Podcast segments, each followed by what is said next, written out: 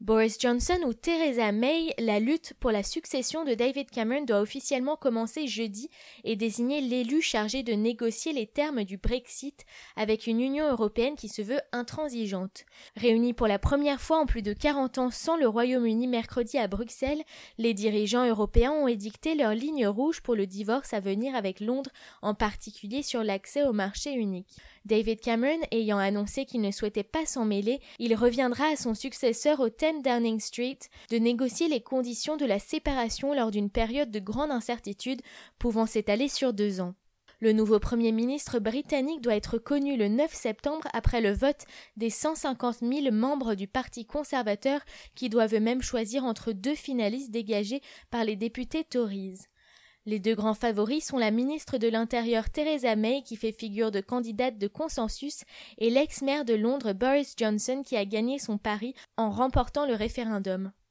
Alors que les candidats ont jusqu'à jeudi matin pour se déclarer, Theresa May a annoncé qu'elle briguait le poste dans une lettre publiée le matin même par le quotidien The Times.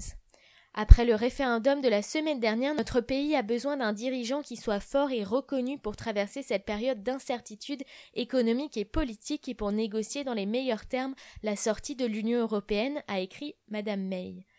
Le ministre du Travail, Stephen Crabb, était jusqu'à mercredi soir le seul à avoir officiellement annoncé qu'il postulait. L'ancien secrétaire d'État à la Défense, Liam Fox, serait également sur les rangs selon son entourage.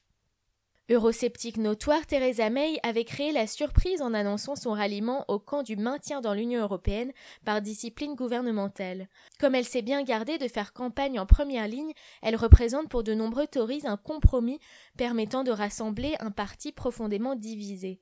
Boris Johnson a été le chef de file des pro-Brexit et fait à cet égard figure de candidat naturel, même si près de 60% des députés conservateurs ont voté pour un maintien dans l'Union européenne.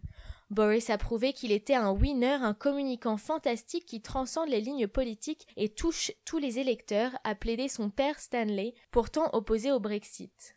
La lutte s'annonce sans merci entre Theresa May qui présente un profil de dame de fer et peut paraître glaciale et Boris Johnson qui n'a jamais caché son ambition pour le poste sous ses airs bonhomme. Très populaire et consensuel pendant ses huit années à la mairie de Londres, Beau Joe doit faire face à une hostilité nouvelle pour lui de la part des partisans d'un maintien dans l'Union européenne, mais aussi auprès de certains Brexiteurs qui déplorent ses mensonges confus et sans stratégie des derniers jours. Plusieurs députés conservateurs pro-Brexit sont aussi sceptiques quant à ses capacités de mener à bien les négociations avec l'Union européenne qui s'annoncent houleuses, a confié l'un d'eux au Guardian.